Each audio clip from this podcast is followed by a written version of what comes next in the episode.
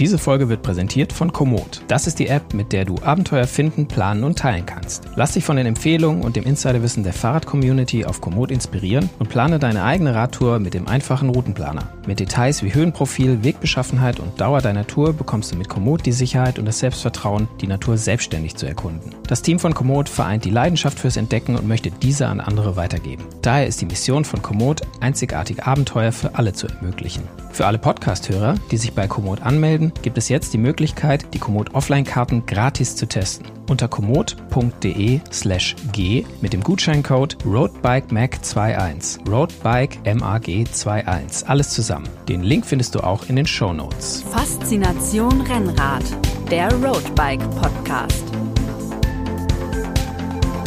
Hallo und herzlich willkommen zu einer neuen Folge von Faszination Rennrad, der Roadbike Podcast. Mein Name ist Moritz Pfeiffer und ich bin Redakteur beim Roadbike Magazin und heute sind mit mir am Mikrofon Bing, der Christian, auch Roadbike-Redakteur und und der Erik, auch Roadbike-Redakteur und ich sage Ciao ragazzi. Denn heute ist Genau, heute ist äh, unsere äh, Italien-Podcast. Faszination Italien könnte der Podcast heißen, denn der Giro d'Italia steht vor der Tür. Ähm, und, und, zufälligerweise haben wir im Magazin auch, wir benutzen es, glaube ich, mal für schamlose Werbung, oder Jungs? Ja, ja unbedingt, komm, unbedingt. Kostet ja nichts. Äh, zufälligerweise, genau, haben wir nämlich ein Italien-Special äh, in der aktuellen Ausgabe Roadbike 0621, die ab dem 12. Mai am Kiosk und äh, im Internet als E-Paper käuflich erwerbbar sind. Und wir laden euch natürlich äh, alle ein, herzlich da äh, zuzugreifen und zu lesen, was wir uns über Italien äh, aus den Fingern gesogen haben. Natürlich nicht, sondern äh, knallhart recherchiert, investigativer Journalismus getestet. Wir haben Räder getestet, wir haben äh, schicke italienische Klamotten. Wir haben in den Geschichtsbüchern gewühlt und äh, eine Geschichte zur Historie des Giro äh, d'Italia rausgesucht. Und wie gesagt, ab 12. Mai am Kiosk. Und heute geht's eben auch um Italien. Ja, Jungs, warum gehören Italien und der Radsport äh, eigentlich äh, so zusammen? Warum ist Radsport immer auch irgendwie Italien? Ja, ich habe es, glaube ich, in meinem, meinem habt ihr einen kleinen Radtest gemacht über italienische Räder, habe ich es, glaube ich, mal so formuliert. Ähm, irgendwie die, die Franzosen mögen mit der Tour irgendwie das, das größte Rennen haben. Aber in puncto Leidenschaft habe ich Gefühl, haben die Italiener, was das Radsport angeht, einfach noch ein bisschen die Nase vorn irgendwie. Also da finde ich, die sind nochmal von früher, von den ersten Rennen des Jahres Strade Bianche bis hinten Lombardei-Rundfahrt, so das ganze Jahr über der, der Radsport als das, das Ding irgendwie. Die sind auch ein bisschen bekloppter als die Franzosen, glaube ich. ja, also ich glaube auch, dass Radsport ist ja generell so ein Sport des Erlebens und der, der Emotionen. Also wenn du im Sattel sitzt, es kann dir super gehen, es kann dir irgendwie, du kannst einen ganz schlechten Moment erwischen. Ähm, so, so, eine lange Radfahrt, da durchlebst du ja manchmal auch alle, alle Gefühle, die es so gibt. Und Italien so als Land der Emotionen und Radsport, das gehört dann einfach irgendwie doch zusammen. Und dazu kommt, dass Italien natürlich landschaftlich extrem schön ist. Ähm, auch zum, auch zum Rennradfahren viel bietet. Würdet ihr denn sagen, wenn wir, wenn wir die drei großen Rundfahrten jetzt mal nehmen, Giro, Tour, Vuelta, dass der Giro auch die Nummer eins ist für euch persönlich, jetzt nicht vom sportlichen Ansehen, da ist, glaube ich, die Tour de France schon noch äh, unangefochten oder vom allgemeinen öffentlichen Interesse, aber jetzt mal so aus der Radsport-Community äh, heraus gesehen, ist der, ist der Giro die Nummer eins? Es ist das geilere Rennen, kann ich, kann ich einfach nur so sagen eine ganz klare Meinung bei Erik. ja, ich finde irgendwie der, der, die Tour, da hat man das Gefühl, das ist alles so im Detail durchgeplant, durchgetaktet und, und da fehlt so ein bisschen dieses Anarcho-Element, was ja auch irgendwie den Radsport manchmal ausmacht. Mhm.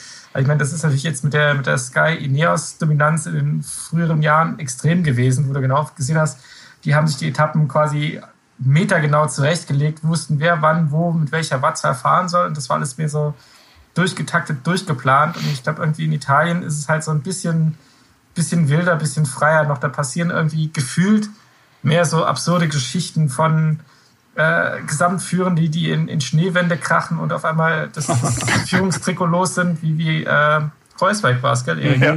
ja. Ähm, und, und lauter solche Sachen. Und das ist halt irgendwie noch, noch so ein Ticken überraschender einfach in, in Summe. Von daher würde ich sagen, lohnt die, äh, der Giro schon zum Zuschauen irgendwie einen Ticken mehr manchmal. Da finde ich es ja auch echt interessant, weil du das gerade so beschreibst mit diesem wissenschaftlichen Ansatz, dass das Team Sky ja ganz, ganz lange immer wieder am Giro d'Italia gescheitert ist, bis dann irgendwann Chris Froome mal gesagt hat, so ich versuche es jetzt mal und ihn dann ja auch gewonnen hat, aber mit einer Fahrweise, die ja so typisch Giro war, nämlich mit einer völlig verrückten Aktion äh, auf, dieser, auf dieser Etappe und nicht mit dem, mit dem Rechenschieber und dem Auge auf dem, auf dem Powermeter. Der hat ihn ja eigentlich schon verloren gehabt, genau. als er dann gesagt hat, okay, jetzt ist, jetzt ist alles scheißegal, jetzt, jetzt entweder gewinnen oder mit wehenden Fahren untergehen. Ja. Der Giro war ja auch die erste Rundfahrt, die so ein bisschen weg ist von diesen ähm, von diesem, von dieser äh, Choreografie, wie die Tour de France das ja auch sehr lange hatte. Wir starten mit äh, erstmal einem Zeitfahren und dann sind erstmal zehn Flachetappen und dann geht's in die Berge. Und äh, da war der, das ist bei der Tour de France ja mittlerweile auch nicht so, aber Vorreiter quasi dieser neuen Entwicklung war ja der Giro d'Italia, der gesagt hat, ah komm, gehen wir doch mal am zweiten Tag oder dritten Tag irgendwo in, in, in die Berge, machen wir mal kurze Etappen dafür, aber wirklich schon richtig hügelig, ähm, bieten wir mal Angreifern schon wirklich früh die Gelegenheit, ähm, das Rennen spannend zu machen und zwingen wir die die Teams und gerade die großen Teams wie halt auch Sky oder so, die halt diese Rennen dann auch von mit, mit einer sehr dominanten Fahrweise äh, prägen wollen, zwingen wir die einfach schon mal ganz früh die Karten auf den Tisch zu legen. Mittlerweile ist das ja der Standard, aber ähm, der Giro hat da ja quasi die Blaupause für geliefert und ja, hat dem Radsport meiner Meinung nach auch nicht geschadet. Was beim Giro ja echt immer faszinierend ist, du guckst dir so ein Etappenprofil von einer, von einer vermeintlichen Flachetappe an, aber dann kommt so zehn Kilometer vor dem Ziel nochmal so eine 10%-Rampe, die ist dann nicht lang, aber wo du mhm. dann echt so überlegst, oh, gibt das heute einen Sprint oder, oder machen das dann doch irgendwie die Ausreißer? Also ganz oft so, bei der Tour hast du ja wirklich diese 200 Kilometer und alles ist flach-Etappen. Das hast du beim Giro ja eigentlich nie. Also irgendeinen Berg finden die da immer, ähm, der da noch im Weg steht. Habt ihr eine persönliche Giro d'Italia-Geschichte, wo ihr sagt, boah, das, das war einfach das Rennen oder die Etappe oder das Jahr, in dem dieses und jenes passiert ist, was mich total geprägt oder begeistert hat? Also geprägt. Also ich habe hm?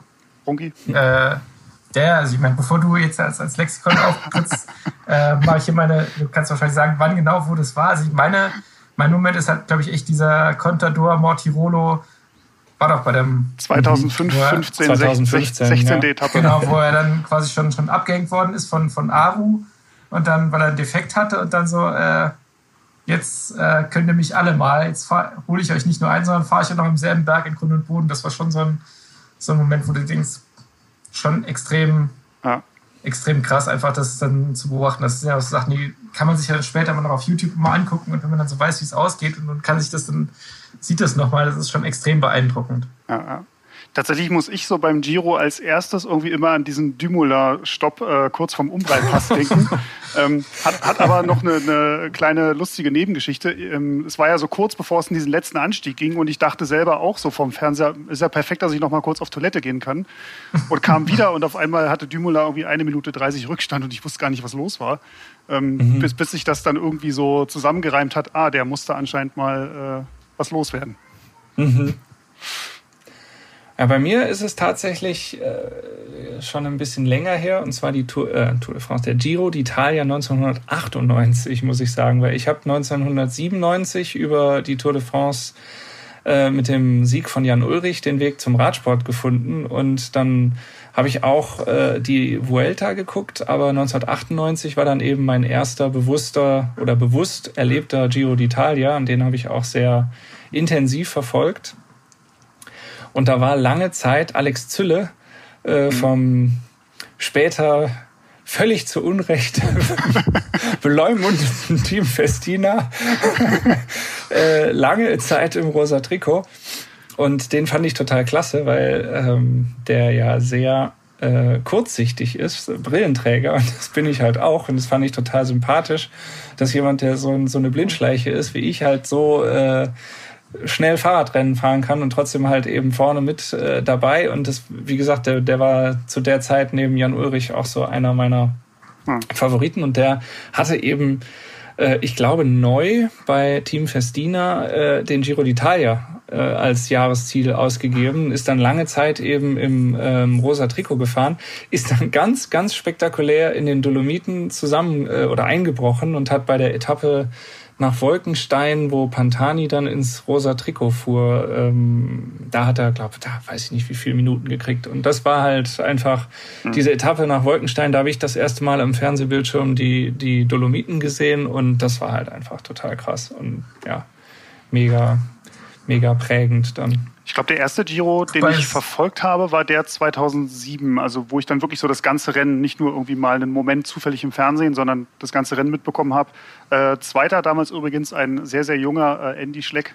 Ähm, mhm. Und da gab es auch ein paar, paar spektakuläre Etappen. Da wurde zwar ich weiß gar nicht, ähm, wie man das äh, Gesamtklassement mittlerweile offiziell lesen muss, also welche Fahrer aus den Top Ten dann noch, noch in den Top Ten verzeichnet sind, weil da gab es auch ein paar, äh, paar Überarbeitungen, die da notwendig wurden aufgrund von äh, Dopinggeständnissen und Dopingsperren, aber ähm, das ist so meine erste Pharmazeutischer, ja. pharmazeutische Optimierung. ja. Mhm. ja, wobei ich es interessant finde, dass so, äh, mein, die Tour haben wir zumindest mal einen noch offiziellen Sieger, aber beim Giro sind so deutsche Fahrer irgendwie immer sehr. Ich glaube, wir haben einmal das Bergtrikot von, wer war es, Wegmann? Fabian Wegmann, ja. Der das einmal gewonnen hat, aber sonst ist so, auch Podiumsplatzierungen. Man, man kennt ja auch vor Ulrich so die paar Tage gelbe Trikot, äh, Thurau und Konsorten. Aber das ist beim Giro irgendwie ziemlich Jens, unter Jens Heppner, 2002, zehn Tage im rosa Trikot. Ja, yes. stimmt. Ja, das ist, glaube ich, das letzte, das letzte längere. Danach waren immer mal wieder einzelne Tage von Sprintern. Ich glaube, André Greipel war auch mal in Rosa. Mhm. Aber, war nicht auch der, der, der ähm, Schumacher mal? Ich sprach doch gerade äh, von Ergebnislisten, die man. er hat doch nicht, äh, hoffentlich. Ja. Ähm. Ja, aber ähm, es ist, ein, es ist in der Tat so. Es gibt keinen deutschen Gesamtsieger des Giro d'Italia. Und, ähm, vielleicht kommt er ja dieses Jahr. Vielleicht kommt er dieses Jahr. Zumindest, zumindest Podium würde ich da mal nicht ausschließen wollen. Ja, Emanuel Buchmann hat nach dem Blick auf die äh, Streckenkarte der Tour de France gesagt, probieren wir doch mal den Giro. Nachdem der Giro, äh, und das, obwohl der Giro äh, zu diesem Zeitpunkt noch gar nicht vorgestellt war, aber die Zeitfahren bei der Tour und auch weniger, weniger Berge, also dieses Jahr ist die Tour de France ein bisschen äh, anders wieder als sonst, trotz zweimaliger Überfahrung des äh, Mont Ventoux. Und da startet Emanuel Buchmann deshalb beim Giro d'Italia. Und ja, vielleicht kann er ja an die Tour de France 2019 anknüpfen, wo er auf ja, Schlagdistanz zum Podium war und ganz knapp nur Vierter geworden ist, wenige Sekunden hinter dem Drittplatzierten. Ja. Tja, äh, jetzt haben wir gerade schon die pharmazeutische Optimierung angesprochen, die hin und wieder im Radsport mal vorgekommen sein soll. Ähm, Gerüchteweise, ja. Gerüchteweise. Ähm, da muss ein Name ja äh, natürlich auch genannt werden, Marco Pantani. Ähm, Was? Der? Der, der auch noch? nee. Hör doch auf. Also, was, was fällt euch da ein? Das ist die erste also Emotion, bei, der erste Gedanke, wenn ihr an Marco Pantani denkt. Ich finde, also da muss ich mal an Mortirolo denken, wo dann äh, das, das Marco Pantani Memorial ist, wo man dann sich im äh, fliegenden Schneckentempo vorbeiquält.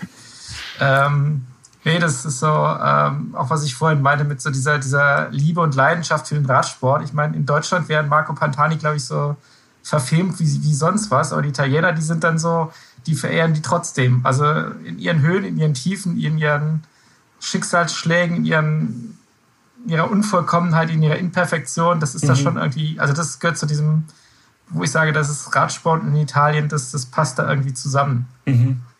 Ja, du hast ja gar nicht das Gefühl, dass der 2004 gestorben ist, sondern der scheint ja immer noch irgendwie zu leben. Also wenn du überall beim, beim Giro, bei den Rennen, wenn du in Italien irgendwie Rennrad fährst, da steht auf den Straßen teilweise noch, hat da jemand mal Pantani hingepinselt, das kannst du teilweise mhm. immer noch lesen.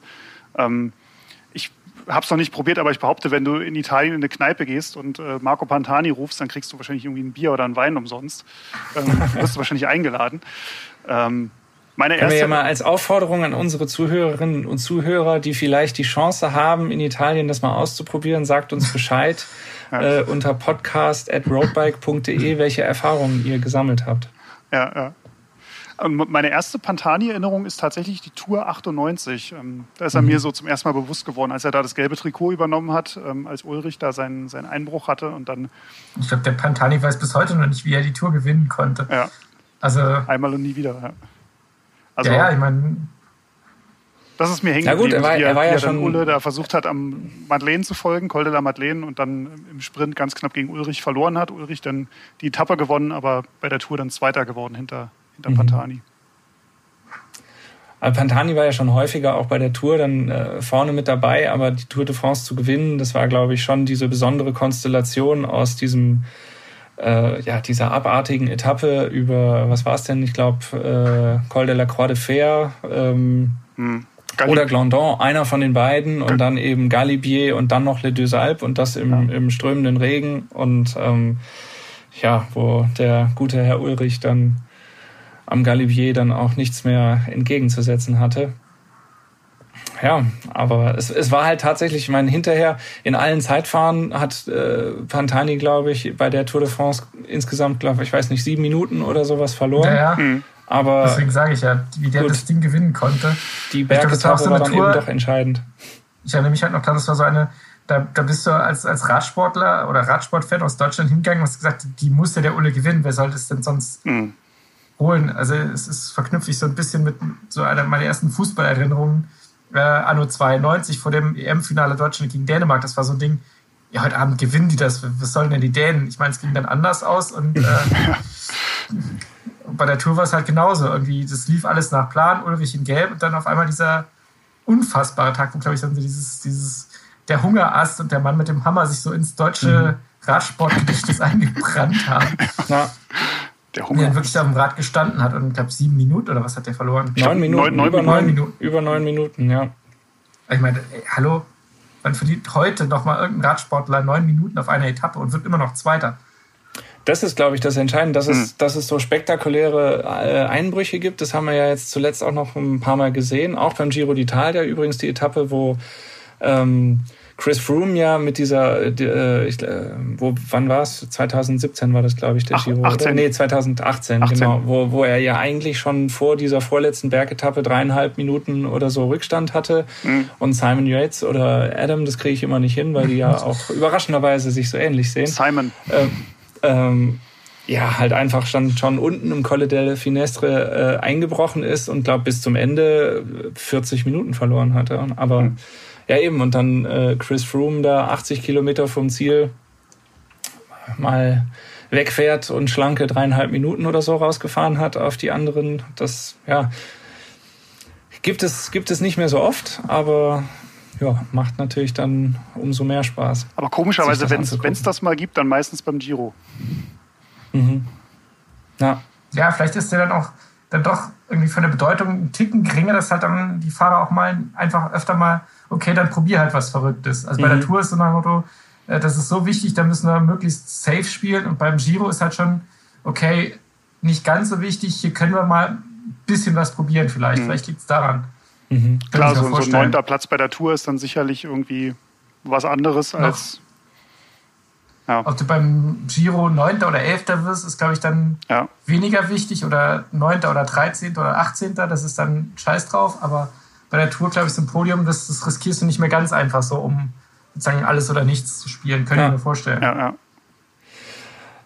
Jetzt ist Italien natürlich auch äh, das nicht Land. Nur Giro. nicht, nicht nur der Giro, aber ähm, der Radsport ist natürlich einfach tief verwurzelt. Es gibt ja auch andere Rennen außer dem, dem Giro d'Italia. Ich glaube, die, die Faszination des Radsports und Italien kommt natürlich einmal aus dem Giro d'Italia, aber natürlich auch aus anderen Rennen. Brunki, du hattest eben die Strade Bianca angesprochen. Milano Sanremo eröffnet traditionell den, den Reigen der Radsportmonumente.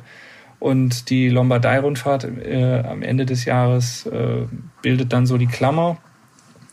Aber auch, es sind halt einfach unglaublich viele Rennen, viele äh, Gran Fondo. Ähm, es ist halt einfach ein, ein ähm, ja, im, im Wortsinne eine Radsportnation, wie es das in Deutschland halt tatsächlich nicht der Fall ist. Ähm, Radsport wird im, im Fernsehen ständig übertragen. In der Gazzetta dello Sport äh, hat Radsport einfach ein ganz anderes Gewicht, als das in deutschen Tages- oder Wochenzeitschriften äh, und Zeitungen ähm, der Fall ist. Und Sie haben natürlich auch ganz, ganz viele berühmte Fahrer, die ähm, ihre jeweiligen Epochen geprägt haben. Ähm, Gimondi oder äh, Binda, ähm, Claudio Bartali. Chiappucci oder so. Da gibt's gibt's ja unglaublich viele Namen, die, die Doppelweltmeister aus den 90er oder 20er Jahren, äh, 2000er Jahren, Bugno und Bettini. Und dann gibt's natürlich auch Leute wie äh, Mario Cipollini. äh, wie, wie steht ihr zu dem? Uh. Man muss Mario Cipollini sein, um Mario Cipollini sein zu dürfen, so ungefähr. Also das ist Kann ja auch also diese extrem polarisierende Person. Also ich erinnere mich an einen, äh, an einen, ich glaube, es war sogar auch ein Giro d'Italia, wo er beim Auftakt Zeitfahren, beim Prolog in so einem Muskelding angetreten ist. Wo der Fleischanzug. Der Fleischanzug, genau. Legendär. Und, oder er kam mal als römischer Imperator zur Einschreibekontrolle in Toga mit Lorbeerkranz. Also eine gewisse ja, also. Leichte ähm, Extrovertiertheit. Extrovertiertheit, ähm, hat seine Schüchternheit immer gut überspielen können.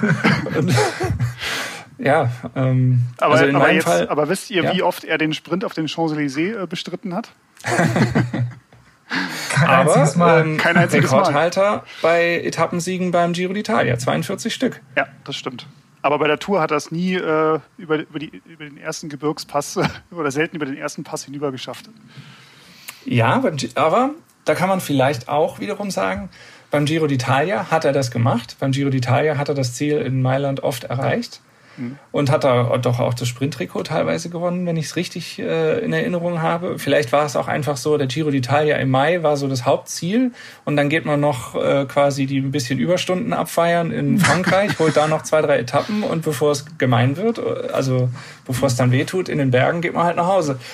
Das ist eigentlich auch eine sehr, sehr lustige Herangehensweise. Ja. Auch sehr schön, ja, also wenn, man, wenn man Mario Cipollini mal, wenn man mal Zeit hat oder Langeweile mal auf sein Instagram-Profil geht. Also ich habe noch nie, ich kenne keinen Radfahrer, der oberkörperfrei Rennrad fahren geht. Mario Cipollini scheint das nur zu tun. Also es gibt keine, fast keine anderen Bilder von ihm. Ich frage mich, wo er so Ersatzschlauch, äh, Hausschlüssel, Handy, wo er das alles hintut. Ja, aber ich meine auch, auch zum Thema Persönlichkeiten und, und Radsport in Italien da gibt es ja auch nicht nur die Fahrer, es gibt ja auch dann die, die Campagnolos, die, die Bianchis, äh, also Tullio Campagnolo mit, mit der Erfindung des Schnellspanners und was der alles, sich alles aus den Fingern gesaugt hat. Also da kommt ja noch die ganze äh, Fahrradherstellertradition da. Ich meine, so, so ein Colnago am Straßenrand, das ist ja schon nochmal was anderes als ein, äh, ja, ich sage jetzt keinen Namen, aber ähm, aber äh, du hast jetzt den Radtest gemacht für die kommende mhm. Ausgabe. Kannst du das ja. irgendwo, kannst du das irgendwo auch versuchen zu, zu konkretisieren? Was macht dann die Faszination von so einem Rad aus? Weil ähm, ich meine, letztlich ist es genauso ein mechanisches Gerät, auf das man sich draufsetzt und dann aus Muskelkraft vorwärts kommt. Aber warum ähm, sagst du jetzt zum Beispiel, äh, das, das Colnago, das packt mich irgendwie mehr als äh, jetzt irgendwas anderes? Wie kommt das? Ja, ich, ich glaube, das ist halt echt ganz, ganz schwer zu erklären, weil das ja auch irgendwie so ein, so ein emotionales Ding ist. Also, äh, wie du es schon sagst, also man kann ein, ein Fahrrad, ein Rennrad als ja, nüchternes Sportgerät betrachten, irgendwie, was einen möglichst schnell, möglichst leicht, möglichst steif überall hinbringen soll. Oder es gibt halt Räder, wo dann halt zu der, der Faszination durch die ähm, Funktion halt noch so dieses, dieses Emotionale irgendwie noch kommt, wo dann wo du Erinnerungen mit verbindest, halt, weil, weil Markennamen irgendwie was ausstrahlen oder, oder einfach, einfach noch mehr mit verbindet und ähm, das einfach, gesagt, noch vom, ja, es ist schwer zu sagen, ob, ob das wäre ein bisschen noch zu, plagen, äh, zu platt zu sagen, italienische Räder haben alle irgendwie einen Charakter, das ist natürlich ein bisschen weit gefasst, aber ich glaube, da gibt es schon auch Räder, die, die einfach ein bisschen ja, individueller, ein bisschen charaktervoller sind als, als die ganz durchoptimierten. Man sagt, die sind halt perfekt, so wie sie sind. Aber es fehlt halt so ein bisschen Esprit, ein bisschen das gewisse Etwas einfach. Und ich glaube halt echt so, diese dass du einen emotionalen Bezug zu deinem Fahrrad hast. Ich glaube, das fällt vielen bei, beim Italiener einfach leichter. Mhm. Dass du sagst, okay, das ist jetzt nicht nur mein Fahrrad, äh, das kaufe ich mir nach zwei Jahren, wenn es halt dann veraltet ist, zerkratzt oder was weiß ich was, oder was heißt nach fünf Jahren, dann kaufe ich mir halt ein neues. Und das ist was, was ich jetzt auch im Gespräch mit ein paar Händlern erfahren habe, die, die habe ich mal gefragt, so, was macht eigentlich dann so, so ein, ein Bianchi oder ein De Rosa aus und was, was sind das für Leute, die das kaufen? Das sind halt echt ganz viele Leute, die sagen, ich kaufe mir einmal in meinem Leben, wenn Hausfrau, Kinder abbezahlt sind sozusagen, äh, investiere ich halt auch mal Geld in, in ein Fahrrad und mhm. will halt nicht nur das, das Preis-leistungsmäßig Beste, sondern will ich halt eins, was ich mir einmal im Leben kaufe, so ungefähr. Also dann, mhm. dann ist, geht so ein, so ein Lebenstraum in Erfüllung, einmal ein Bianchi zu fahren oder ein Colnago oder ein De Rosa oder was auch immer. Und das, das darf dann auch was kosten. Und das, das hat man dann auch. Da meinte, äh, hat einer so, die werden auch nicht mehr in Zahlung gegeben oder verkauft, wenn, wenn tatsächlich noch ein anderes Rad gekauft werden soll. Die behält man. Mhm. Und ich glaube, das, das trifft es halt dann auch so. Dann hast du einmal das Rad, das darf dann auch ein bisschen was kosten. Da wird dann nicht auf die letzte Marke geguckt, weil du sagst, okay, du bist halt aus diesem reinen preis-leistungsmäßigen Kaufen raus, sondern willst halt noch ein bisschen, halt wie gesagt, das gewisse Etwas, was halt dann die, die Emotionalität ausmacht. Mir ist gerade noch so durch den Kopf gegangen, dass du halt statt Preis-Leistung eher ein Statement setzen möchtest. Also so wie manche Leute halt Adidas oder Nike oder mhm. was weiß ich tragen, entscheidest du dich halt bewusst. Du, du kaufst nicht das äh, Bianchi, weil du sagst, ja, das war irgendwie gerade im Angebot, sondern weil du halt dieses Rad einfach wirklich geil findest, genau. auf Deutsch gesagt. Also du willst dann ein Bianchi haben oder willst ein, ein Pinarello haben, weil du das halt dann haben willst. Ja. Mhm. Dann ist dir auch scheißegal, ob jetzt ein Canyon 500 Gramm leichter ist oder ein Rose äh, 2000 Euro günstiger quasi für, für, dasselbe, für dieselbe Preisklasse, das ist dir dann egal. Ja. Dann sage ich, nee, ich will jetzt ein Pinarello haben. Ich habe jetzt mein ganzes Leben lang andere gute Räder gehabt, die alle wirklich gut sind, aber einmal ist sozusagen jetzt, das will ich jetzt haben. Und jetzt habe ich das Geld, jetzt gönne ich mir das. Das wenn ich mir einen Ferrari kaufen will, dann will ich ja auch einen Ferrari haben. Da sagt mir auch keiner, ja, aber hier, äh, der Opel Corsa fährt genauso schnell. also das ist so, ja, auf der Autobahn ist eh 130er Tempolimit, kannst du eh nicht schneller fahren. Die 130 packt auf der Opel Corsa. Also das ist, wenn ich einen Lamborghini haben will, dann will ich Lamborghini haben. Punkt. Mhm. Ja. Und ich glaube, so ähnlich ist es halt dann bei, bei Rädern auch. Das ist dann nicht immer vernünftig und das ist dann nicht nur eine reine Kopfentscheidung, sondern spielt halt auch, auch viel Bauch eine Rolle. Aber ich glaube, das ist halt einfach. Und andere Räder, die auch jetzt keine reine Vernunftentscheidung sind, wie ich sag jetzt mal man kann ja auch für ein Specialized oder ein Trek Klar. oder ein Scott oder so sehr, sehr viel Geld ausgeben. Ähm, die haben dann aber eine andere Anmutung. Also für die kannst du genau das gleiche Geld ausgeben, aber die punkten über, über, an, über andere Aspekte. Also weniger über die, ähm, über die Emotion der Italiener vielleicht, sondern dann eher über das, ähm, die Anmutung, äh, technisch, technische Anmutung oder. Ja, ich glaube, das ist ein bisschen eine Typfrage. Also ich glaube, wer, wer als als Radsportler oder Rennradfahrer einfach so diesen, also mit Italien auch ein bisschen was verbindet. Der hat natürlich dann einen anderen Bezug äh, zu einem italienischen Rennrad. Ich glaube, das funktioniert genauso, dass du von einem Specialized oder von einem Track träumst, wenn du halt anders gepolt bist. Also wenn dir mhm. so diese Radsportgeschichte und Italien einfach nichts sagen, gibt es ja auch, ist ja völlig okay. Dann sagst du halt, ich will halt einen Tarmac haben, mit, mit dem Alaphilippe alles in Grund und Boden fährt. Mhm. Äh, das ist ja genauso legitim und das ist letzten Endes nichts anderes. Also so ist mhm.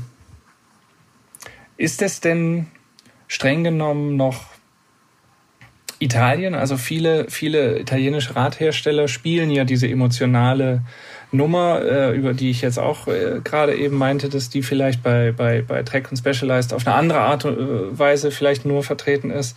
Die spielen diese Ital italienische Nummer, aber wie viel Italien steckt eigentlich noch in den Rädern drin?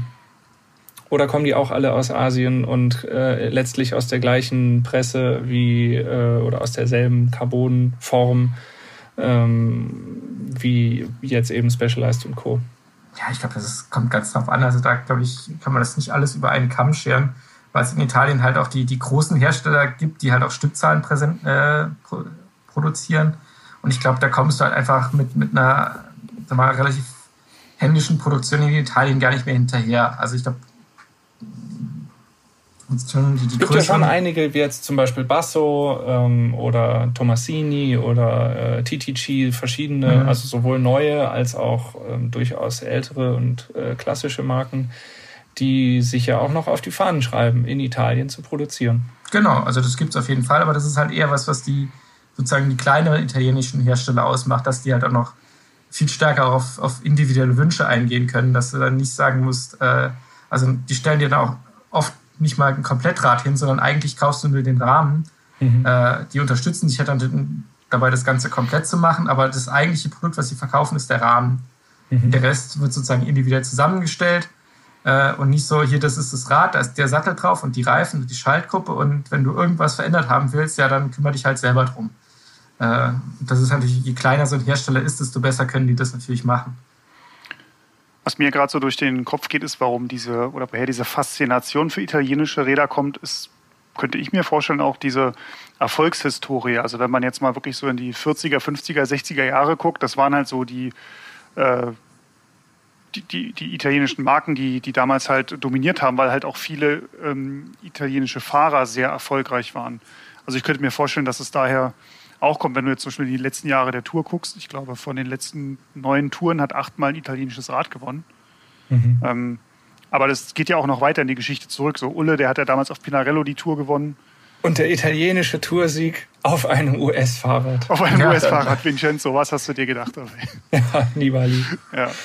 ja. Ähm, also ich glaube, dass das auch nochmal eine Rolle spielt, dass du sagst, hey, das ist halt die Marke, die hat schon vor 60 Jahren Superräder gebaut. Ähm, ob das jetzt 1940 an dem Fahrer lag oder an, an, dem, an dem Rad lag oder an dem Fahrer, das, mhm. das er da ja, gewonnen hat, mein, ist ja dahingestellt. Ja, das ist, ja, aber das ist halt was, was auch diese Emotionen auslöst, wenn du so diese, also ich meine, wer, wer sich einen Bianchi angucken kann, die seit 1885, glaube ich, Räder herstellen mhm. äh, und, und äh, das Ganze in diesem Strahl in Celeste, das ist schon, ist halt schon mal was.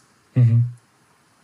Ja, und gerade Bianchi ist natürlich durch diese ähm, Ah, diese, diese, dieses legendäre Duell von Fausto Coppi und Gino Bartali auch sehr, sehr berühmt geworden einfach und sehr groß geworden, weil ähm, das kann man sich heutzutage vielleicht gar nicht mehr vorstellen, aber diese, ähm, dieses Duell von Fausto Coppi und Gino Bartali hat ja tatsächlich die ganze Nation irgendwo, also man musste irgendwo eine Entscheidung treffen. Bist du auf der Seite von Coppi oder bist du äh, auf der Seite von Bartali? Und ähm, das, das, äh, ja, das, das hat einfach ein ganzes Land elektrisiert und ähm, das war ja noch sehr viel mehr als nur eine sportliche Auseinandersetzung, sondern die, die standen dann ja quasi stellvertretend für ähm, verschiedene Regionen in Italien, Copy für äh, Norditalien und für ähm, ja, so ein bisschen säkulare, äh, das säkulare Italien, weniger Einfluss der Kirche und Bartali dann eben für den, eher das, den, den, äh, das Arbeiter-Italien und das sehr katholische Italien. Und die haben sich dann eben auf höchstem Niveau, auch bei der Tour de France, ähm, eben die äh, legendären Duelle geliefert und das eben dann eben auch auf, äh, dann war das natürlich auch, wurde es auch hochstilisiert zur Frage, welche Fahrräder fahren sie denn? Und da war Coppi, der dann eben Ende der 40er, Anfang der 50er überragende Siege davon getragen hat, eben auf, auf Bianchi hat das natürlich äh, was später dann von Gimondi ja auch irgendwo fortgeführt wurde mit äh, Tour de France und Giro-Siegen, das hat er natürlich ganz stark einfach, ähm, ja, einfach auch geprägt und eben diese Emotionen ausgelöst. Jetzt haben wir nicht nur Räder, sondern ähm, Italien hat ja wirklich, äh, wir haben gerade eben äh, privat auch über die Eurobike gesprochen und wenn man bei der Eurobike ist, da ist ja eine ganze, eine ganze Armada von italienischen Firmen, die nicht nur Fahrräder präsentiert, sondern wirklich alles, was man sich rund ums Fahrrad vorstellen kann. Bekleidung, Komponenten, Zubehör. Schuhe. Ähm, Schuhe, genau. Also da, da, kommt ja kommt ja viel zusammen. Brunki, du bist doch unser äh, auch Klamottenmensch. Äh, ich bin Experte auch. für alles außer Radsportlexikon. genau. Also gibt's da was was kannst du da sagen, wenn du auch mit den ganzen Firmen bei der Eurobike dann sprichst? Ähm, was kannst du da was zu sagen zu dieser ganzen Fahrradbranche auch, die in Italien dahinter steht? Ach, die sind mal äh, ein bisschen chaotisch, aber auch immer sehr sympathisch. Also mhm. ich weiß nicht, das ist so, äh, oder du kommst dahin und du kriegst immer erstmal ein Espresso. Also das ist mhm. so, wenn du einen Tag Eurobike hinter dir hast, hast du deinen Koffeinspiegel, glaube ich, für drei Wochen irgendwie gesetzt. Und der ist halt auch immer exzellent. Äh, exzellent. Also das ist immer so schön an, an Terminen bei denen. Also kaffeemäßig bist du versorgt. Ähm, ja, mhm. du, du, merkst halt schon immer die, die Leidenschaft für die Produkte einfach. Also es ist schon, mhm. ähm, ja, also das ist schon, da kommt halt echt viel zusammen einfach. Das ist schon, schon immer sehr sympathisch einfach. Also und jetzt. Und ganz oft sind es ja auch ehemalige Radprofis, die aus dem, aus dem Sport, über den wir jetzt, also aus dem Wettkampfsport, über den wir jetzt auch schon lange gesprochen haben, herauskommen und dann eben ähm, dem Sport auch irgendwo erhalten bleiben und dann eben eigene Marken launchen, ähm, sei es Bekleidung, sei es Räder. Ähm, also von daher es ist es schon eine, ja, eine, eine große Gruppe auch einfach an Leuten, die sich da ähm, ja, verewigt in, in dem Sport. Jetzt hast du gerade was gesagt, das finde ich sehr spannend. Das haben wir nämlich bisher, und wir reden jetzt immerhin schon ähm, eine halbe Stunde, was wir bisher unter den unterschlagen haben. Es ist ja auch einfach ein, ein äh, wunderschönes Land. Du hast, du hast den äh, Espresso erwähnt. Also es ist ja auch unglaublich viel Lebensart und, und äh, Kulinarik und ähm, ja eben äh, auch mit, mit Urlaub verbunden, dieses ganze äh, Italien-Thema. Was war denn, ähm, was ver verbindet ihr denn aus der Richtung mit Italien? Also radsportlich mit Italien, nicht was ihr am Bildschirm gesehen habt, sondern was ihr tatsächlich auch selbst erlebt habt. Also beim Thema Kaffee kann ich nur sagen, da hat mich wirklich beim ersten Kaffee, den ich in Italien gekauft habe, oder die ersten zwei Kaffee, hat mich das total überrascht. Ich habe zwei Kaffee geordert, ähm, um mich draußen irgendwie an, an den Brunnen zu setzen.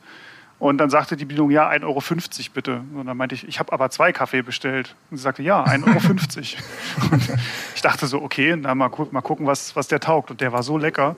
Und dann auf der mhm. Rückfahrt nach, nach Deutschland, dann irgendwie in, in Österreich halt gemacht, da einen Kaffee getrunken. Der kam irgendwie 6 Euro und schmeckte halt bescheiden. Mhm. Also ähm, das, das ist so meine kulinarische, äh, mein kulinarisches Italien-Erlebnis, was mir immer hängen bleiben wird, glaube ich. Also in Italien wird darauf geachtet, dass die Grundnahrungsmittel immer bezahlbar sind, ja? Ja, ja also ich, ich kann es auch irgendwie von daher vergleichen. Ich bin mal äh, die Route Consalp gefahren, also französische Alpen. Ich war auch schon in, in Dolomiten und so weiter unterwegs. Und ich finde den, den größten Unterschied, den es für mich jetzt jenseits vom mein großartige Pässe gibt es auch in, in beiden Ländern. Aber wenn man dann irgendwie abends in seiner Etappenstadt in Frankreich unterwegs ist und versucht dann irgendwie was, was Brauchbares zum Essen zu finden, mhm. äh, das ist dann manchmal schon ein Ticken schwieriger. Und in Italien gehst du halt einfach in irgendeine Pizzeria rein, wo halt, wo du Italienisch raushörst. Die kann von außen schraddelig aussehen ohne Ende, wenn da Italiener drin sitzen. Dann gehst du hin, zahlst irgendwie 6 Euro, kriegst eine Überteller große Pizza und die ist halt einfach um so viele Längen besser als alles, was du in Deutschland kriegst das ist echt schon, also das finde ich so, was dann dieses, dieses Flair dann auch ausmacht. So, hey, wenn ich da unten bin, dann äh, muss ich keine Gedanken machen, dass man nicht, nicht satt wird oder für irgendwie schlechtes Essen zu viel Geld bezahlt. Mhm. Also das ist das schon, schon echt extrem. Ich finde auch so, die, wenn du es jetzt mit Frankreich zum Beispiel vergleichst, die französische Küche, die ist ja manchmal schon so ein bisschen, äh, ich will nicht sagen extravagant, aber wenn es dann so irgendwie in Richtung äh, Wein, äh, äh, Hahn in Rotweinsoße oder Schnecken Kokova. oder ja, Kokova, genau, oder, oder Schnecken oder irgendwas geht, dann bin ich immer so, hm, naja, ist jetzt mein, mein mitteleuropäischer Wohlstandsmagen ist da jetzt nicht so drauf gepolt, aber Italien ist halt so, du weißt halt, was du kriegst, so, das, das isst man hier gerne, das gibt's da genauso. Das wurde nicht irgendwie groß adaptiert. Es schmeckt einfach geil. Mhm. Ich habe auch noch so eine, so eine kleine Anekdote, ich weiß, da war ich, äh, ich habe ein, ein Semester lang in Frankreich studiert, hat da mein wie ich mit meinen, meinen Eltern da unten war. Äh, und dann haben wir diese Route Causal gemacht. Ich weiß noch, am ersten Tag irgendwo da in, in äh, Tournon. Äh, der Sohnemann hier frisch aus, aus Frankreich, äh, kennt sich super aus in Fran Frankreich. Mein, aber Speisekarten Französisch ist halt nochmal was anderes. äh, und wir haben dann Steak Tartar bestellt und irgendwann fiel mir auf, scheiße, das ist ja roh. und dann, also Gott sei Dank war es nur für meinen Vater, der sich dann damit rumärgern musste ähm, weil ich dann natürlich Steak Tartar mit Steak Haché verwechselt habe, weil das ist ein Hacksteak. Das wäre jetzt dann okay brauchbar gewesen, aber so ein rohes Hackfleisch vor, vor so einer längeren äh, Alpentour hm, oh. ist jetzt auch nicht jedermanns Sache. äh, ich weiß, da hatten wir immer dann äh, so, so ein Wörterbuch mit äh, den ganzen Restaurants, dass man halt übersetzen kannst, was auf den Pizzen drauf ist. Mhm. Äh, in Italien brauchst du es halt irgendwie nicht. Also das Quattro Statione weiß halt auch so, was das heißt. Mhm. Ja, aber man kann sich auch in Italien äh, gibt es auch Fallstricke. Also ähm, ich war mal bei einer mehrtägigen äh, Tour, die wir gemacht haben äh, in Italien in einem Hotel war äh, mit mit meinen Vereinskollegen und wir hatten da eben auch die, die das, das normale Menü, das, das Hotelessen und äh, da äh, habe ich naja, schon irgendwo schmerzhaft erfahren, dass äh, wenn in Italien Pasta gereicht wird, dass das halt eigentlich nur die äh, Primo Plato ist, also der, der, die Vorspeise quasi. Ja. Und ich war nach 120 Kilometern mit Stifter Joch und allem Möglichen komplett ausgehungert. Fand, fand das super, dass die da mit den Nudeln kamen, hab gesagt, hier, alles drauf. Rein damit. Hab, glaub, viermal nachgenommen oder sowas und dann kam halt erst der Hauptgang und ich war halt einfach schon quasi, ich lag schon im, im, im, im Foodkoma, im, im Essenskoma. Und dann kam irgendwie, ja, halt, aber eben auch noch was, was unfassbar lecker war, was man dann halt eben auch nicht sagen will, ach komm, überspringe ich jetzt.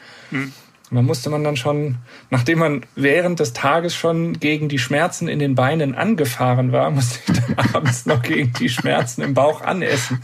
Aber das habe ich natürlich gerne auf mich genommen. Aber, aber es hilft doch dabei, sich dann nach dem Abendessen einfach direkt hinzulegen und wegzupennen. Dann kommst du nicht in Versuche, noch irgendwie bis zehn irgendwie die Regeneration hinauszuzögern, sondern verdaust dann hoffst, dass bis am nächsten Morgen alles einigermaßen durch ist. Ja. Ja, das stimmt. Also Italien äh, kulinarisch ein äh, ein Highlight und eben auch landschaftlich. Ähm, was, waren, was war euer erster Pass in Italien, den ihr gefahren seid? Bei mir war es der Colle delle Finestre. Also wir haben ja vorhin schon über Chris Froome gesprochen ähm, und über äh, Simon Yates, der dort das, das rosa Trikot verloren hat. Also das ist schon ein ordentlicher, ein ordentlicher Anstieg. Ähm, mhm. 18 Kilometer. Ähm, ziemlich gleichmäßig. Also es sind halt immer so 9 Prozent. Du hast nirgendwo mehr als 10, du hast aber auch nirgendwo weniger als 8. Und das ist mhm. aber eigentlich, ich fand es ganz gut, weil man so seinen, seinen Rhythmus finden konnte.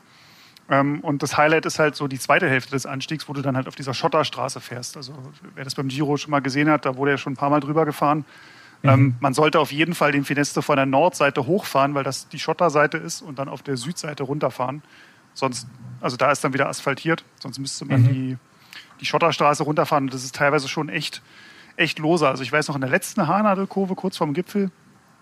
Äh, das war natürlich auch wahrscheinlich, bist du da so schnell gefahren, ja, dass ja. du halt äh, Gefahr liefst, wegzurutschen. Ich, muss, ich musste tatsächlich äh, den Fuß rausnehmen, weil beim Einlenken dann das Vorderrad einmal so im, im Sand weggerutscht ist und dann ähm, ich die Kurve nicht bekommen habe. Und bevor ich mich dann mhm. da kurz noch vorm Gipfel auf die Nase lege, habe ich gedacht, komm, nimm lieber den Fuß raus.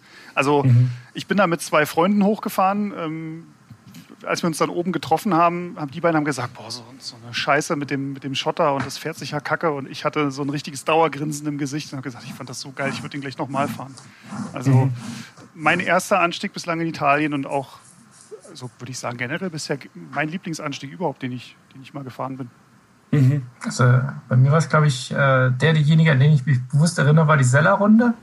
Mhm. Ähm, weil es auch so, so ein Klassiker halt, den man dann irgendwie mal gefahren sein muss. Ähm, ja, und das halt dann vier Pässe sozusagen schön hintereinander auf einer nicht zu langen Runde. Und ich glaube auch höhenmetermäßig hält sich es einigermaßen in Grenzen.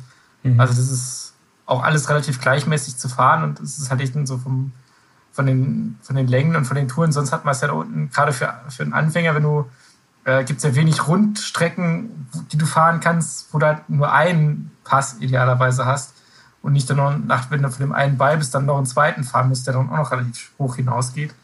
Also von daher ist, fand ich das damals als Anfänger echt angenehm. Und ist das dann auch dein, dein Lieblingspass?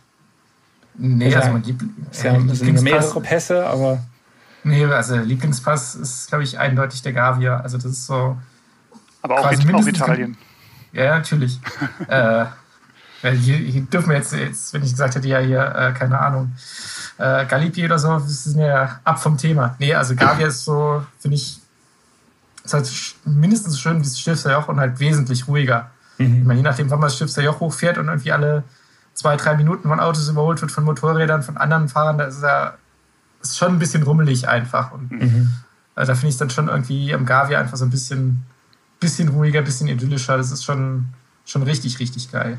Mhm. Was ich damals echt faszinierend fand bei unserer ähm, Finestre-Tour, wir sind in Briançon gestartet, also in Frankreich, und sind über den äh, Col de l'Echelle, ähm, da ist oben die Grenze, sind wir nach Italien reingefahren, runter nach Bardonecchia und dann dieses Tal bis zum, bis zum Finestre vorgefahren. Und du hast sofort gemerkt, dass du in, in Italien bist, weil in Frankreich haben die Autofahrer dich in Ruhe gelassen und in Italien ging sofort das Gehupe los. ähm, Also das äh, ist mir, ist mir hängen geblieben, dass da die Autofahrer sofort äh, Map, Map, äh, sich bemerkbar ja, machen mussten. Aber ich, ich weiß, du hast ja gefragt, so nach Motto, sind die Autofahrer in Italien rücksichtsvoller, wegen, weil wir es hatten ja von der ganzen Radsporttradition. Ja. Also meine Theorie ist ja, die finden dich, äh, die haben die Radsporttradition, sie äh, respektieren Radfahrer. Das führt aber nicht dazu, dass sie dich jetzt irgendwie mit mehr Platz überholen oder sonst irgendwas, sondern die überholen dich genauso knapp oder noch knapper. Sie meinen es halt nicht böse. Also das ist so. Kein Vorsatz. Nee, das ist so, wo du in Deutschland irgendwie abgedrängt wirst. Die Italiener, die, die machen sich da einfach Kopf rum, aber die meinen es halt echt nicht böse. Also die mhm. finden Rennradfahrer gut, also dem wird, glaube ich, keiner äh, das Recht absprechen, auf der Straße zu fahren, was ja hierzulande das ein oder andere Mal passiert. Was aber natürlich auch der Fall ist, dass das ein noch viel stärker selbstverständlicher Teil des Verkehrsbildes oder des Straßenbildes ist. Also allein durch die Zahl der Rennradfahrer, die sehr hohe Zahl, ist man da in Italien, glaube ich, auch nochmal ähm, sensibilisierter. Also es, es, fahren ja schlicht und ergreifend einfach auch mehr Leute Rennrad. Mhm. Und ähm, ja, aber, aber es stimmt, ich habe es ähnlich empfunden wie du, ähm, Brunki, jedes Mal, wenn ich da war. Ähm, das es wird, es ist ein gewisses Wohlwollen den Rennradfahrern gegenüber, aber eng überholen tut man sie trotzdem. Ja gut, ich meine, viele, jetzt auch gerade in den Städten, die Straßen sind halt unfassbar eng. Mhm. Äh, da passen keine zwei Autos nebeneinander, aber dann knubbeln sich dann noch Rennradfahrer und irgendwelche Lieferwagenfahrer und was weiß ich. Es geht um drei Ecken irgendwie rum und äh, das ist so, da ist es halt einfach eng. Ganz schlimm mhm. die, die Motorroller. Also als ich mal in Mailand mit dem Auto gefahren bin, habe ich einen Schreck gekriegt, als auf einmal links neben mir noch ein Motorroller auftauchte, ähm, mhm. der so völlig aus dem Nichts kam. Die zwängen sich ja auch noch gern überall durch. Ja, und auch, ich glaube, wenn, wenn die dich anhupen, also ich würde mal sagen, mindestens 50 Prozent der Fälle ist es motivierend gemeint und nicht so nach dem Motto Stinkefinger, äh, mhm. schleich dich weg von meiner Straße. Weg, weg von meiner Straße, sondern hey, Radfahrer, äh. ja. Und dann wird einfach mal gehupt. Ich meine, Hupen ist ja in Italien eh äh, Nationalgut. Also, Aber was ich faszinierend finde in Italien, ähm, ist auch einfach die Landschaft, dass du, ich, ich finde, die haben ja unfassbar viele Serpentinen. Also wenn es berghoch geht, ich meine, wir haben ja auch viele, wir haben ja auch viele äh, Mittelgebirge und Anstiege in Deutschland, aber ich finde die Anzahl in, in Italien ist irgendwie der, der, der Straßenbau scheinbar anders betrieben worden, weil die ja die Serpentinen im Dutzend einfach übereinander legen. Und das, was bei uns hierzulande, sage ich mal, die Höhepunkte einer Ausfahrt sind, wo du, wo du deine Strecke hinlegst, um irgendwie schöne Straßen oder schöne Ausblicke zu haben, fand ich in Italien oft, ist, das ist quasi so der, der untere Normalstandard, wo du halt äh, rumfährst. Und eben, ich weiß nicht, aber es ist auch wirklich egal, wo ich gefahren bin ob das ähm, waren in der, in der Toskana bin ich gefahren, auf die Strade Bianche oder in ähm, Monte Grappa natürlich ist auch was Besonderes, aber auch ähm, im Trainingslager noch weiter südlich in der Toskana, losgelöst von den Strade Bianche oder die Gegend um, um ähm, also Bozen, südliches Bozen oder Bologna, alles mögliche, Gardasee, ich weiß nicht, also überall mega Landschaft, mega viele Serpentinen und ähm, viele eben, genau wie ihr eben meintet, unglaublich schmale Straßen, ähm, ja, die einfach total, total faszinierend sind und, und wo man, ja, ich weiß nicht, das ist... Man, man merkt sofort, also wenn man so von der Schweiz nach Italien kommt oder andersrum. So die Schweizer, die sehen ja irgendwie den kleinsten Hügel und bauen dann Tunnel geradeaus durch und die Italiener sehen halt den kleinsten Hügel und sagen, oh, da machen wir noch drei Serpentinen irgendwie draus. Mhm. Ja. Ja, da, da, mag ich die italienische Variante mehr. Ich finde, also, weil gerade äh, auch Österreich oder Schweiz, wo du es gerade äh, erwähnst, ich finde das äh, landschaftlich natürlich auch der Oberhammer, aber auch was nicht böse gemeint ist, ein Stück weit so geleckt irgendwie. Also mhm. da, da ist einfach, das ist einfach so, so sauber und perfekt. Und in Italien ist es nicht schmutzig, das will ich damit überhaupt gar nicht sagen, aber äh, es ist irgendwie so, so unperfekt, unperfekt, unperfekt ja. und sympa sympathisch unperfekt, finde mhm. ich es manchmal. Und das, das finde ich, ähm, das macht sich allein schon, ob du einfach ein Asphaltband irgendwo hast, vielleicht noch mit einem Seitenstreifen, oder wenn du eine ähm, perfekt asphaltierte äh, Straße mit Mittelstreifen, mit allem drum und dran, äh, wie jetzt in der Schweiz oder sowas. Und also diese die Mini-Straßen noch schon so ein bisschen brüchiger Asphalt oder sowas, die ja, die äh, faszinieren mich halt dann auch schon unglaublich. Es macht auch so ein Stück weit die Faszination Italien aus. Ja, wobei ähm, man der Ehrlichkeit halber zugeben muss, ich meine, das ist ja auch so ein schöner Streifen Italien, über den wir jetzt so gar nicht gesprochen haben. Südtirol ist mhm. ja mhm. so, so, so ein, ein ja, quasi mustergültiges Konvolut äh, in Europa irgendwie. Deutsch-Italienischsprachig, so, so pari-pari, äh, also aber auch viele Leute, mit denen man problemlos Deutsch reden kann. Du hast die italienische Gastfreundschaft, die italienische Küche. Ähm, gleichzeitig aber auch schon eher in Richtung dieses, ja doch, wo halt ein bisschen Geld vorhanden ist, ein bisschen perfekter also jetzt nicht ganz so süditalienisch äh, äh, pittoresk. Mhm. ähm, das ist schon, ich glaube, es hat auch einen Grund, warum das eine der, der beliebtesten Rennraddestinationen eigentlich überhaupt ist. Mhm. Dazu kommen natürlich Pässe en masse, ohne Ende, mit guten Straßen, mit guter Infrastruktur, auch, auch touristisch natürlich. Ähm, das ist schon so, ich glaube, wenn man sich eine Rennrad-Urlaubsregion malen müsste, glaube ich, wäre Südtirol schon verdammt nah dran. Mhm. Ja, auch klimatisch einfach. Du kannst quasi ab März da unten problemlos im Tal rumfahren und, und bis, bis lange in den Oktober, November rein. Wobei wir da eine lustige, äh, einen lustigen Aspekt auch noch haben. Ich bin mal im Februar, glaube ich, am Gardasee gewesen und es war, glaube ich, echt schon so 15, 16, 17 Grad und ich ja, brauchst ja keine Überschuhe mehr, äh, Knielinge und Windweste und kurzes Trikot mit Armlingen und so. Und ähm, die Italiener interpretieren das Wetter dann doch auch noch mal ein bisschen anders, weil die ähm, Einheimischen, die ich da getroffen habe und mit denen ich dann teilweise gefahren bin, waren wirklich noch komplett in der in der Thermozeit und äh, lange Hose, äh, Thermohose, Thermojacke, dicke Handschuhe, ähm, Überschuhe und krass Helmmütze, alles. Also da hm. ja, ja sieht man schon auch ob man nördlich der Alpen äh, oder halt vom wettertechnisch nördlich der Alpen sozialisiert wurde oder südlich der Alpen. Aber so hat man doch früher auch in der Fußball-Bundesliga immer die Brasilianer auf dem Platz erkannt. Das waren die, die halt bei 10 Grad plus dann schon Handschuhe getragen haben. Und Kevin Großkreuz ja, und Co. bei, bei, bei 5 Grad kurz, kurz. genau. Ja, ich meine, da erkennst du den Touristen halt dran. Der Deutsche so, hey, Italien, ich bin im Urlaub, ich fahre kurz, kurz, egal was. Ich habe natürlich bezahlt für Sommer. Ist doch Urlaub. Das lasse ich mir doch, ist doch, da doch nicht mein, meine Touren von irgendwie schlechtem Wetter, oder was heißt schlechtem Wetter, aber äh, da fahre ich halt auch bei 12 Grad kurz, kurz, äh, mhm. wenn in Italien und Italiener, pff, kälter wird es nicht. Wann soll ich mein Winterzeug denn sonst fahren? Aber was, was in Italien halt so eigentlich zum Rennradfahren finde ich total super ist, egal wo du bist, du kannst eigentlich alles fahren. Du kannst Berge fahren, du kannst flach fahren. Also du hast für jeden Leistungsstand oder für, für deinen eigenen Formstand findest du eigentlich immer die passende Region. Also ich würde jetzt mal vielleicht die Po-Ebene ausklammern. Wenn du da jetzt irgendwie Urlaub machst, da ist meines Wissens gibt es da keine Anstiege. Aber sonst hast du immer, selbst wenn du irgendwo an der Küste in Mittelitalien bist, hast du ja immer die Chance, mal links oder rechts ähm, so ein bisschen ins Hinterland abzubiegen und dann da nochmal jetzt keinen, keinen 1000 Meter Anstieg mitzunehmen, aber zumindest da auch mal deine zwei, drei Höhenmeter am Stück zu machen. Also sehr abwechslungsreich auf jeden Fall. Dann ja. halten wir doch mal fest, was, was macht die Faszination Italien aus? Wir hatten die Radsport-Historie und Giro d'Italia, also den ganzen Wettkampfsport. Wir hatten die, die Landschaft, wir hatten die Kulinarik, wir hatten das, das auch dieses Lebensgefühl ähm, und wir hatten die, äh, Räder, die ganze technische Seite, Räder, Bekleidung, Zubehör.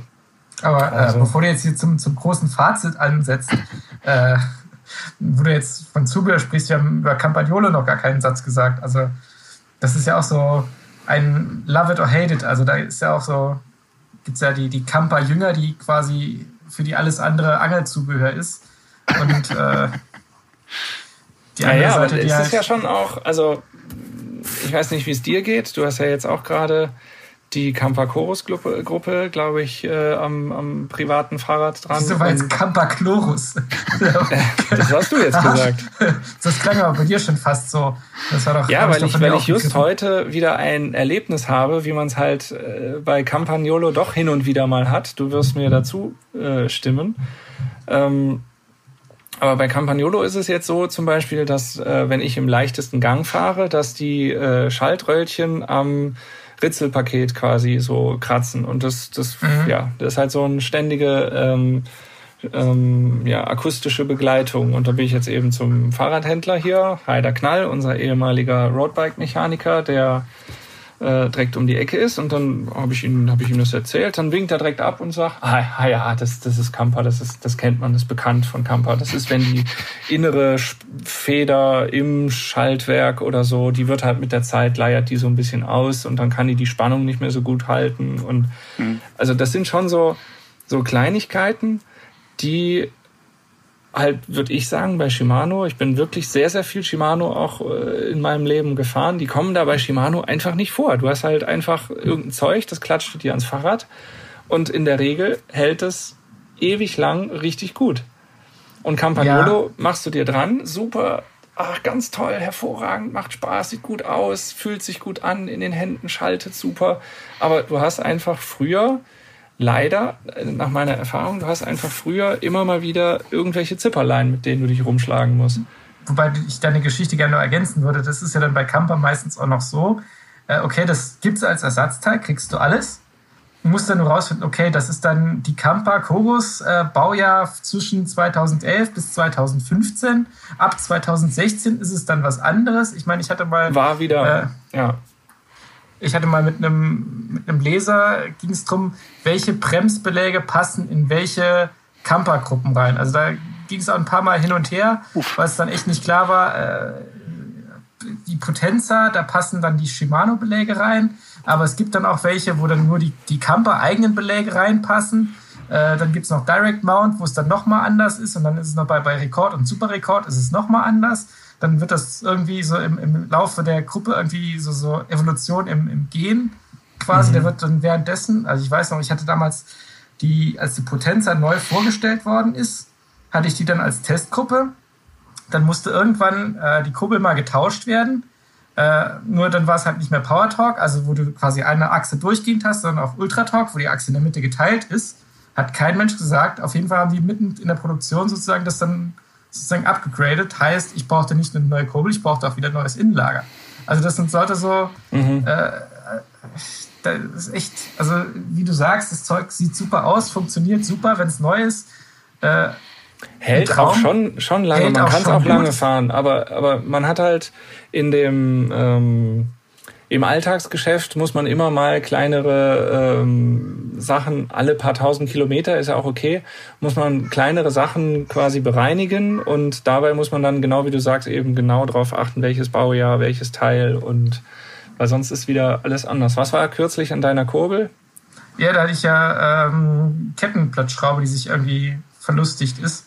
Auf jeden Fall fing es an zu knarzen und ich habe erstmal so, hä, knarzen am Rennrad ist ja wie immer nie ein gutes Zeichen, dann erstmal auf die, die Spurensuche zu gehen. Ähm, woran liegt es denn jetzt? Und dann schaltest du nochmal runter, schaltest hoch, wann tritt's auf, wenn du trittst, wenn du nicht trittst, äh, um dann mal irgendwie zu lokalisieren, wo es herkommt. Und irgendwann gucke ich halt mal die Kurbel an und stelle fest, ups, da fehlt eine Schraube äh, am Kettenblatt. Und das erklärt natürlich, warum das kleine Kettenblatt irgendwie knarzt. Und dann mhm. muss man natürlich auch erstmal feststellen, welche Schraube kommt da rein. Und äh, dann hast du Camper 11-fach, äh, Camper Chorus 11-fach, Camper Chorus 12-fach. Äh, welche ist das? Dann habe ich mir das, das Richtige rausgesucht, dann war dann Fünfer Imbus drin, aber die anderen in meiner äh, Kettenblatt, das war dann auf einmal ein Torx. Also es war dann, es hat irgendwie gepasst, aber es ist dann auch wieder so bezeichnend. Also mal ist es ein Torx, mal ist es ein Imbus. Äh, mhm. Why? Also das ist so. Also ich merke schon, warum ich, äh, mein erster Renner hatte Shimano und ich merke schon, warum ich nie umgestiegen bin. Also Italien ja, als nicht, Land dass, nicht, dass man es falsch versteht. Nicht, dass man es falsch versteht. Es ist schon wirklich, äh, das sind tolle Komponenten und es macht wirklich Spaß, damit zu fahren. Ähm, mir ging es halt immer nach einer Zeit lang bei Shimano, habe ich halt irgendwie gedacht, ja, funktioniert halt, aber, aber reicht doch auch. Gibt mir irgendwie nichts. Ja, aber das sind ja quasi im Prinzip ähnlich wie bei den italienischen Rädern. Also ich meine, äh, ein deutsches Rad oder ein, oder ein amerikanisches die funktionieren richtig gut. Aber manchmal fehlt so dieses, dieser Überraschungseffekt. So was geht als nächstes kaputt? Also, nein, das ist jetzt böse. Man, man nein, kann, man kann natürlich auch das so verstehen. Grande Emotionen ist ja im Positiven wie im Negativen. Und wahrscheinlich gehört das bei Camper einfach dazu, dass du halt auch mal am Straßenrand stehst und irgendwie laut rumfluchst. Ja, also, also ich, ich wie gesagt, ich, ich bekenne mich, dass ich echt gerne Camper fahre. Also, weil das auch echt ein gutes Zeug ist, gut funktioniert. Äh, auch so wieder mit, mit Blick auf Tradition und, und, und du merkst halt einfach, dass die Komponenten echt mit Herzblut machen und da viel Leidenschaft reinstecken. Ähm, ich glaube, manchmal übertreiben sie es ein bisschen mit der Leidenschaft. Das ist so, es versteht ja auch keiner, warum die, ich glaube, man ein Quiz macht, wer kann alle Camper-Rennradgruppen aufzählen äh, und in der richtigen Preisreihenfolge. Da würde ich, glaube ich, echt, äh, mhm. kannst du einen Master drin machen. Und das ist halt manchmal, wo man sich fragt, ja, warum muss es denn so kleinteilig sein? Warum brauchst du eine Veloce, eine Potenza, Rekord, Athena, Chorus, was auch immer? Das ist so, ja, also. Ja, aber es ist, ähm, ja, es ist, wie sagt man, es ist, Liebe ist irrational und ich würde auch, ich habe einen italienischen Titanrahmen, da würde ich jetzt keine, keine Shimano-Gruppe oder, oder auch nichts Amerikanisches äh, von SRAM irgendwie dran machen, obwohl die natürlich auch super funktionieren. Da gehört irgendwie die Camper-Gruppe dran und dann muss man halt gucken, wenn dann mal irgendwas ist, dann muss man es halt. Das ist natürlich ein Argument, dass, dass das Komplettpaket dann auch äh, Nationen rein ist, sage ich mal. Ja, also ich weiß nicht, das ist irgendwo so. Schon. Also wenn ich irgendwo mal im Lotto gewinne und könnte mir mein, mein, mein Traumrad zusammenstellen äh, und es wäre ein Italiener, dann würde ich da auch eine Camper-Gruppe dran haben wollen. Also einfach um das Ganze komplett zu machen. Wobei das ja nicht mehr selbstverständlich ist, wenn man nee, sich anguckt, die ganzen italienischen Marken, die jetzt eben die Profiteams ausrüsten. Da ist äh, mehrheitlich Shimano an den italienischen Rädern. Und ich glaube, Campagnolo ist ja vor allen Dingen bei Ridley und bei ähm, äh, BMC, bei den äh, AG Dessert äh, Teammaschinen und bei den von Lotto. Äh, fährt nicht UAE mit, mit Colnago fahren, auch noch italienisch, gell? Ja, und dann UAE und ähm, wer ist es? Cofidis. Aber Cofidis ist auch, ähm, wo fahren die drauf? Doch, die haben sogar auch die, die Rosa. Rosa. Ja, ja, genau aber halt schon, ah, jetzt Bianchi oder wie sie alle heißen, die da noch, ähm, Villiers, die im, im, Peloton da rumfahren, mhm. ist alles Pinarello, alles Shimano ausgestattet. Mhm. Tja. Ja, da kann man ja nochmal den, den, den, den, die Anekdote einwerfen, dass, glaube ich, hier war es Lance Armstrong der erste war, der die Tour auf Shimano gewonnen hat. Also mhm. damals. Ja. Geht ja mittlerweile nicht mehr, aber vorher, glaube ich, war es echt durchgängig nur Camper. Ich wollte gerade sagen, ja, da sind, sind wir wieder bei den Ergebnislisten, die ja. auch bei der Tour korrigiert werden mussten. Genau. Tja. Oh. Dann bleibt nur noch eins zu sagen, auf, auf nach Italien. Auf nach Italien, ja, tatsächlich. Nee, ich meine, und, unsere, äh, unsere Leser, Zuhörer ja haben ja sicherlich auch ihre Meinung zu, äh, darf es ein bisschen Camper sein oder Erfahrungen gemacht. Krass, Oder auch wenn es das Gegenteil ist, wenn äh, die Meinung lautet, geht mir weg mit diesem ganzen Italien-Fimmel, ich will äh, auf was äh, ganz anderem sitzen. Ähm, ja, schreibt Die haben aber dann jetzt an dieser Stelle schon sehr lange durchgehalten. Dass die hätten an dieser Stelle extrem lange durchgehalten. Ihr seid jetzt stimmt. erlöst. Ja, genau. Vielen Dank fürs Zuhören. Schreibt uns eure Meinung zu diesem Podcast und schreibt uns gerne, was für andere Themenvorschläge ihr habt. Ähm, und zwar an podcast.roadbike.de. Und äh, ihr könnt es natürlich auch auf den äh, sozialen Netzwerken eure Meinung kundtun. Ähm, folgt uns gerne bei Instagram, Twitter oder Facebook. Und an dieser Stelle sei auch nochmal verwiesen auf die nächste Ausgabe von Roadbike, nämlich Ausgabe 6 2021, die am 12. Mai erscheint, mit einem Italien-Special, wo ganz viel Italien drin ist. Giro d'Italia, Radsporthistorie, Radtest. Äh, Erik, Kollege Erik hat sich ja. über die italienische Küche ausgelassen. Ja, gemacht. Oh. Und ähm, genau. Von daher, genau. Kriege ich gleich schon wieder Hunger. Dann entlassen dann. wir Erik in eine verspätete äh, Mittagspause ja. und sagen vielen Dank fürs Zuhören und bis zum, bis nächsten, zum nächsten Mal. Mal. Genau. Mach's gut. Ciao. Ciao.